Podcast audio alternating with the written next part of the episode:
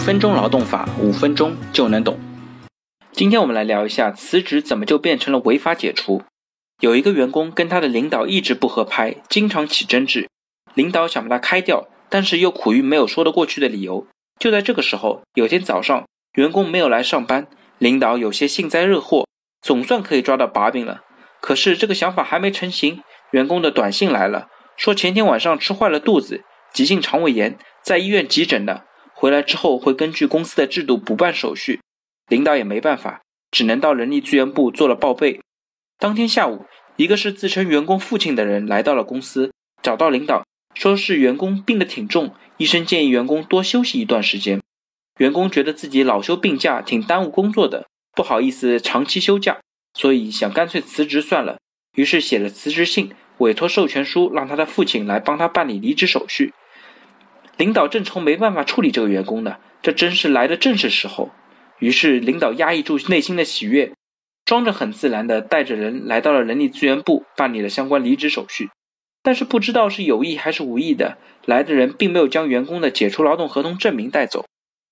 几天之后，员工突然回来了，说他的病好了，回来上班。听说父亲来给他办了辞职手续的时候，他一脸惊讶。然后又一脸恍然大悟的样子，说好像是有那么回事，病糊涂了。离开前，员工又提出，好像他的父亲并没有把解除劳动合同的证明带回去。于是那个公司 HR 就把解除劳动合同的证明给了员工。该员工走了以后，没过几天，公司就收到了劳动人事争议仲裁委员会的通知。原来员工把公司给告了，说公司违法解除劳动合同，向公司索要违法解除的双倍赔偿。公司很惊讶。自己辞职了，怎么就变成了违法解除呢？结果到了法庭上，更惊讶的事情等着公司呢。员工居然说他父亲两年前就去世了，那个所谓的辞职是公司为了赶走他杜撰的事实。这下就搞大了。就劳动争议这方面，公司需要举证证明确实是员工提出的辞职，于是公司提交了辞职信和授权委托书作为证据。结果笔迹鉴定下来，那不是员工的笔迹。最终，那家公司输掉了官司。其实，这家公司并不是绝对没有胜诉的机会，但是在这种事情的发生上，显然是公司的离职流程出了问题。所以说，在员工辞职的时候，公司应当要求员工书面提交辞职信，并且应当要求员工本人当着 HR 的面在辞职信上签字。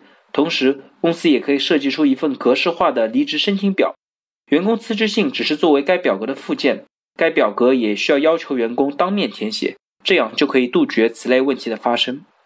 好了，大家如果有任何的问题或者建议，非常欢迎在我的音频下方留言，也非常欢迎将我的音频发给有需要的朋友，也许真的可以帮助到他。